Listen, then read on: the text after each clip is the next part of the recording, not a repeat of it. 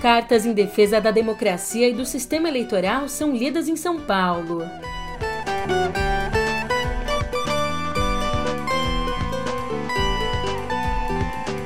E atos em todo o Brasil marcam 11 de agosto.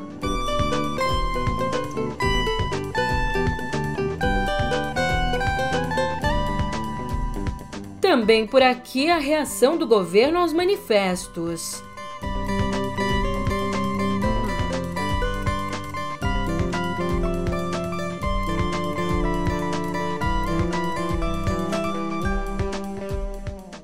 Um ótimo dia, uma ótima tarde, uma ótima noite para você. Eu sou a Julia Keck e vem cá, como é que você tá, hein? Eu te confesso que nessa sexta, dia 12, eu tô com o coração leve, porque a palavra de ordem é democracia. Hoje ela domina o nosso episódio que começa agora no pé do ouvido. Música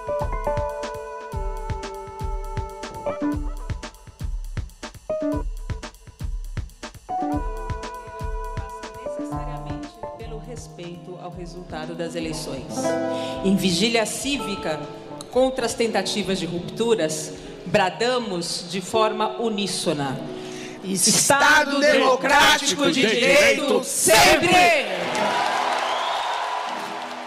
Foi esse o tom da leitura de dois manifestos em defesa do sistema eleitoral e do respeito às urnas na Faculdade de Direito da USP. Leitura que aconteceu ontem. Ali, no mesmo lugar, em 11 de agosto de 1977, o professor Gofredo da Silva Telli Júnior desafiou a ditadura com a Carta aos Brasileiros, exigindo a volta da democracia. Então, passados 45 anos, o ex-ministro da Justiça José Carlos Dias leu uma carta chancelada por entidades tão diferentes quanto a Fiesp, a UNE, a Febraban e a CUT. As entidades de sociedade civil e os cidadãos que subscrevem este ato de, de, destacam o papel do judiciário brasileiro, em especial do Supremo Tribunal Federal, guardião.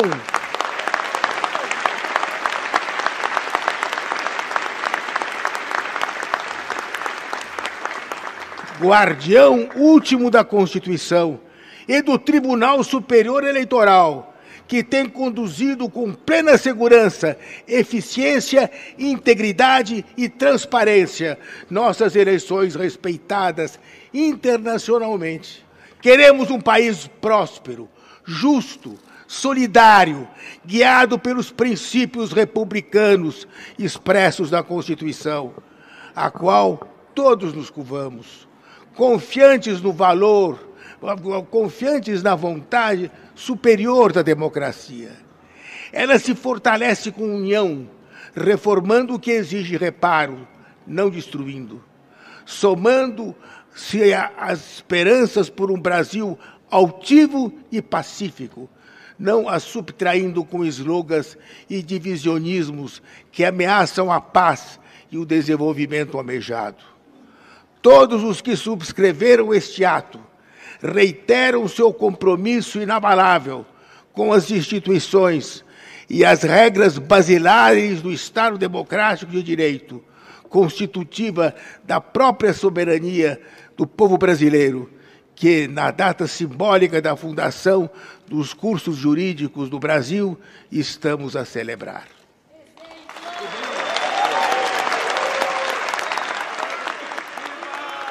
Em seguida, diante de uma plateia que lotava as tradicionais arcadas do Largo de São Francisco, foi lido o manifesto organizado pela Faculdade de Direito que já ultrapassou um milhão de assinaturas. Eu fico muito orgulhosa de dizer que a minha é uma delas. E escuta só um trecho do texto lido pelas professoras Eunice de Jesus Prudente, Maria Paula Dalaribucci e Ana Elisa Liberatore Bechara, e também lido pelo ex-ministro do Superior Tribunal Militar, Flávio Flores da Cunha Bierrenbaum. Nos próximos dias, em meio a estes desafios, teremos o início da campanha eleitoral para a renovação dos mandatos legislativos e executivos estaduais e federais. Neste momento, deveríamos ter o ápice da democracia, com a disputa entre os vários projetos políticos, visando a convencer o eleitorado da melhor proposta para os rumos do país nos próximos anos. Ao invés de uma festa cívica, estamos, estamos passando por um momento de imenso perigo para a normalidade democrática, risco às instituições da República, insinuações de desacato ao resultado das eleições, ataques infundados e desacompanhados de provas questionam a lisura do processo eleitoral e o Estado democrático de direito, são as ameaças aos demais poderes e setores da sociedade civil e a incitação à violência e à ruptura da ordem constitucional. Assistimos recentemente desvarios autoritários que puseram em risco a secular democracia norte-americana. Lá, as tentativas de desestabilizar a democracia e a confiança do povo na lisura das eleições não tiveram êxito. Aqui também não terão. Woo!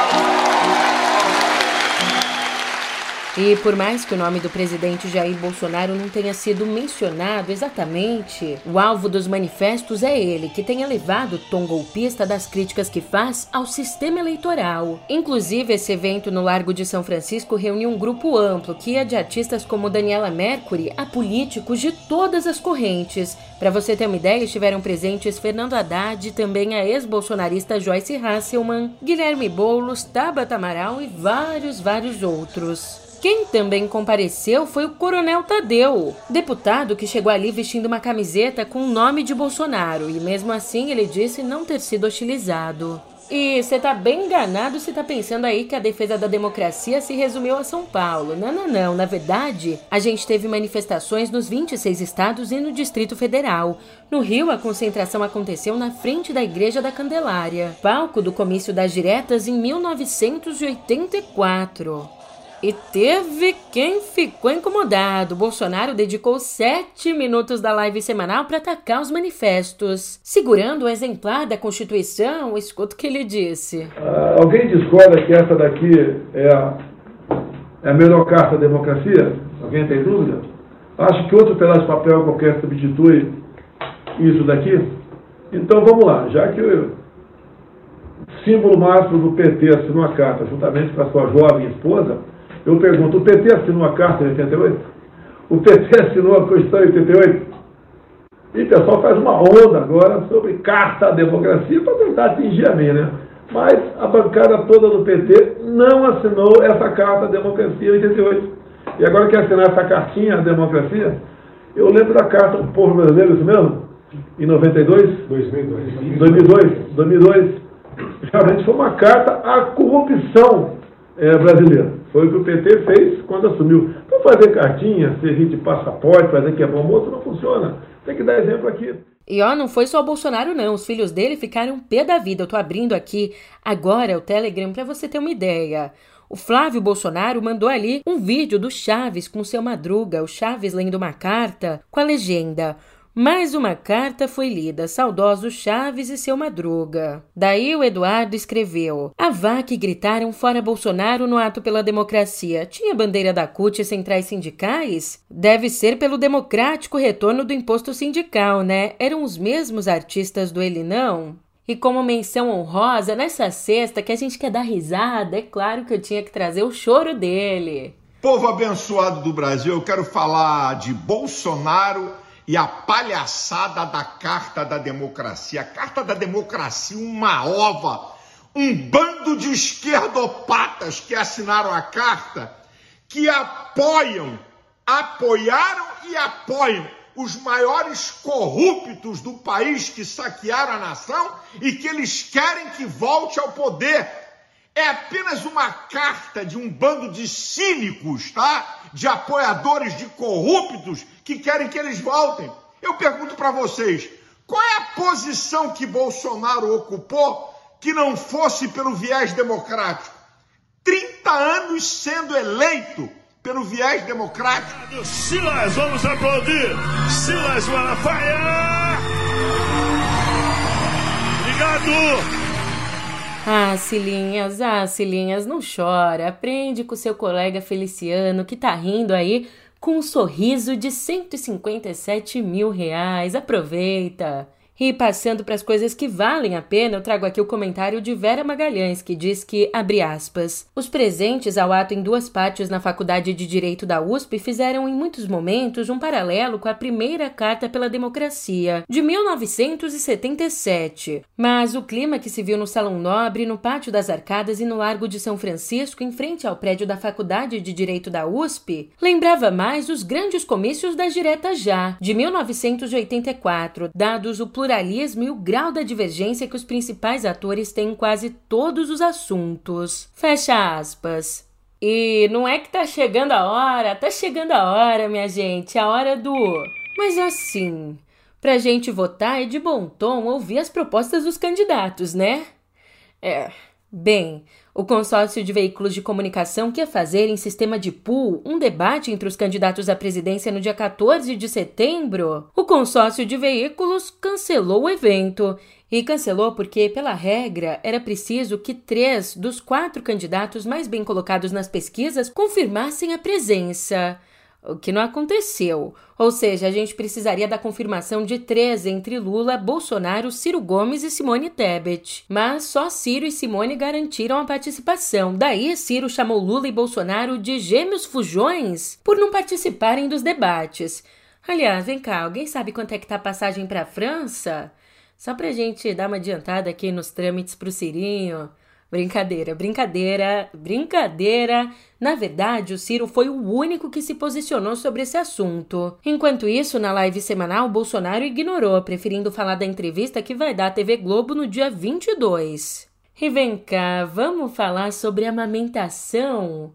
É, a amamentação, a importância da amamentação. Como diria o nosso ministro da Saúde, Marcelo Queiroga. Assumo o compromisso com vocês de continuar defendendo é, de maneira muito intransigente essa pauta, não só do aleitamento, mas do compromisso com a vida. É, a gente fala da amamentação porque, como a mamata acabou, é nosso dever continuar falando sobre aquilo que é uma realidade, os que continuam mamando na teta do governo. Olha só, em plena pandemia, militares ligados ao governo tiveram salários turbinados a ponto de receberem até um milhão de reais em um mês. E entre os beneficiados sortudos está o general Walter Braga Neto, ex-ministro da Defesa e candidato a vice-presidente na chapa de Jair Bolsonaro. Braga Neto recebeu 926 mil reais durante dois meses em 2020. Esse valor é mais de 20 vezes o teto constitucional de R$ 39.300. O Exército disse que os pagamentos são legais. É, eu acho que eles acharam bem legal mesmo. Já o ministro da Secretaria-Geral da Presidência, Luiz Eduardo Ramos, disse que os valores são indenizações por conta da passagem deles para reserva. Ramos também se beneficiou. Ganhou R$ 731.900 em julho, agosto e setembro de 2020. E por enquanto o que a gente tem é que o Ministério Público pediu ao Tribunal de Contas da União providências contra esses super salários dos militares. E migrando para a internet, até agora, o YouTube retirou do ar menos de 10% dos vídeos apontados pelo Tribunal Superior Eleitoral como disseminadores de desinformação sobre as eleições. Ó, mais uma belezinha aí pra gente. Dos 1.701 links da plataforma, só 126 foram removidos. Aliás, desses 1.701 links, 1.237, ou seja, 70% são de canais bolsonaristas. O tribunal informou que não faz recomendações com remoção ou aplicação de avisos. Já o YouTube confirmou o recebimento da lista, mas não explicou o motivo para o baixo número de remoções.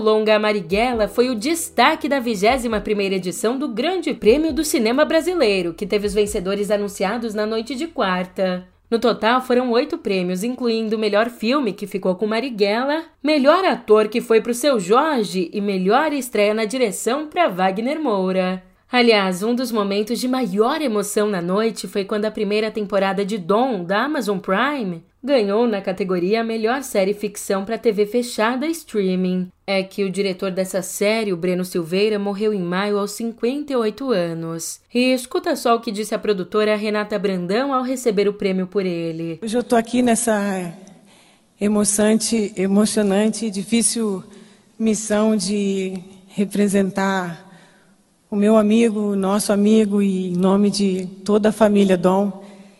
E se ele tivesse aqui, foi o que tentei buscar, eu, ele estaria com aquele sorriso maravilhoso no rosto que todo mundo conhece, um sorriso largo e com certeza muito emocionado, porque ele lutou muito, muito por esse projeto. Ele estaria agradecendo fortemente à Academia Brasileira por esse prêmio, a todos vocês que votaram. Estaria agradecendo a todos os parceiros e concorrentes que concorreram com a gente, na verdade, estiveram juntos nessa categoria.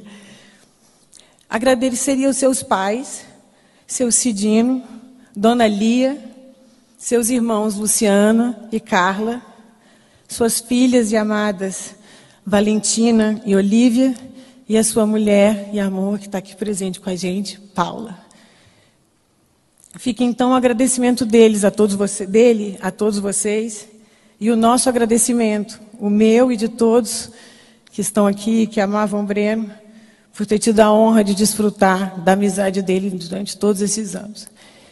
Muito obrigada. Esse prêmio é para ele. É muita emoção, muita emoção. E agora falando de outro tipo de emoção, que pode ser revolta, pode ser inconformidade, perplexidade, vários ades. Escuta só, a Sony Music encerrou por meio de um acordo sigiloso um processo movido por uma fã de Michael Jackson que acusava a gravadora de incluir numa coletânea póstuma três músicas que não eram cantadas pelo rei do pop. É isso mesmo, são as músicas Breaking News, Keep Your Head Up e Monster. Elas foram lançadas em 2010 na coletânea Michael. Mas alguns fãs, como o rapper Will I Am, logo logo alertaram que não era a voz dele.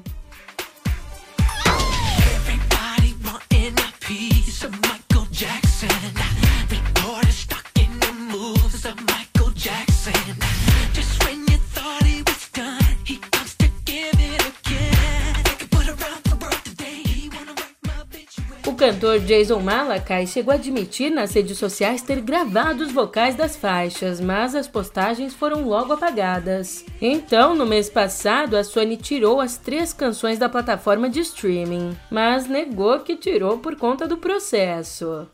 E já que o assunto é fraude, o selo americano Mobile Fidelity, que desde os anos 70 liderava o segmento de LPs feitos de forma artesanal, chocou, simplesmente chocou esse mercado ao admitir que, pelo menos desde 2011, usava arquivos digitais no processo de masterização dos álbuns. Isso, para os puristas do vinil, é uma heresia imperdoável. A trapaça não foi descoberta à toa não, ela foi descoberta por conta do relançamento de Thriller, o álbum de Michael Jackson que revolucionou o pop em 1982.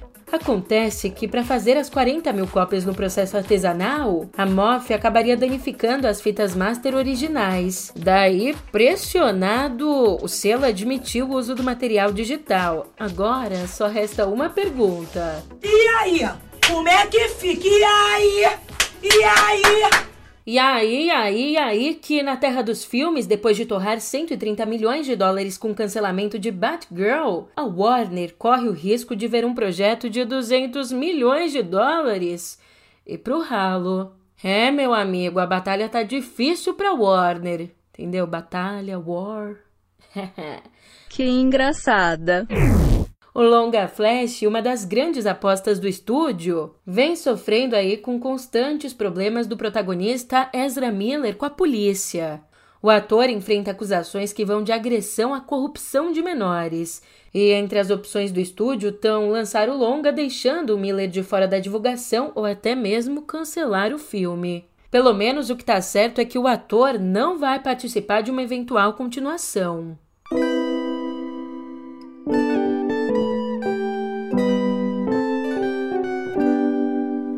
Aqui em Viver, um estudo publicado pela revista científica Nature Climate Change revelou que 58% das doenças infecciosas foram agravadas pelas emissões de gases do efeito estufa.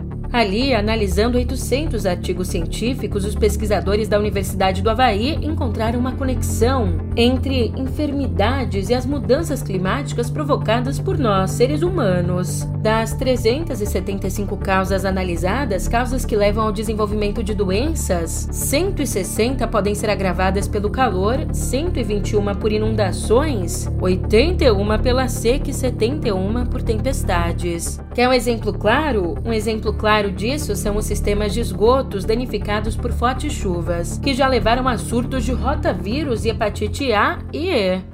E pulando de um dado para outro dado, dados divulgados pelo Centro de Controle e Prevenção de Doenças nessa quarta mostram que mais de 10 mil pessoas já foram infectadas pela varíola dos macacos nos Estados Unidos. Com a exceção de Wyoming, todos os estados americanos já registraram casos do vírus, sendo Nova York, Califórnia e Flórida os recordistas. Mas, ao menos, das 12 mortes causadas pela doença, 12 mortes confirmadas em todo o mundo neste ano, nenhuma aconteceu nos Estados Unidos, o país que segue sendo líder mundial em número de contaminados. Mas, Julia, e aqui no Brasil, qual a situação por aqui? Olha, por aqui a Fiocruz solicitou o registro de dois kits de diagnóstico molecular para a varíola dos macacos junto à Anvisa.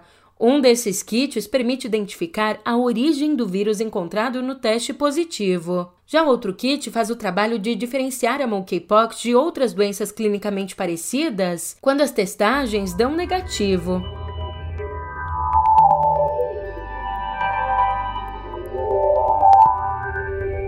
Ó, barraco no digital do jeitinho que a gente gosta. A Microsoft está acusando a Sony de boicotar a chegada de jogos ao Xbox Game Pass. Em um documento ao Conselho Administrativo de Defesa Econômica, o CAD, a Microsoft afirma que a Sony pagou desenvolvedores para manter jogos fora do Xbox Game Pass, o serviço dela de assinatura de games. Lembrando que o Brasil é um dos palcos da disputa entre a Sony e a Microsoft depois do anúncio feito lá em janeiro da aquisição da Activision Blizzard pela fabricante do Windows. E aliás, desde então, as duas empresas têm se enfrentado em órgãos de regulamentação do mundo todo. Por aqui, o acordo está em análise pelo CAD, que vem consultando empresas do setor sobre como o negócio pode afetar o mercado de jogos.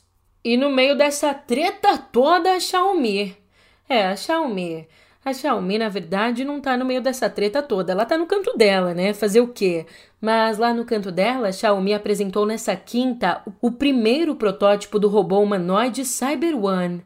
Com 1,77 de altura e pesando 55 quilos, o protótipo é capaz de segurar objetos com as mãos e se deslocar em cerca de 3,6 km por hora. Além disso, ele consegue, entre aspas, enxergar, além de identificar 85 sons e 45 emoções humanas, detectando se uma pessoa está feliz ou triste. Caramba, nem eu consigo detectar tanta emoção assim, mas eu espero de coração que você esteja com um sentimento bom depois desse nosso papo. Assim, se você não tiver, eu também não vou saber. Então, pelo menos uma coisa que vai aumentar seu astral é dizer que sextou. Agora eu tô indo nessa, mas a gente se vê por aqui na segunda. Até lá!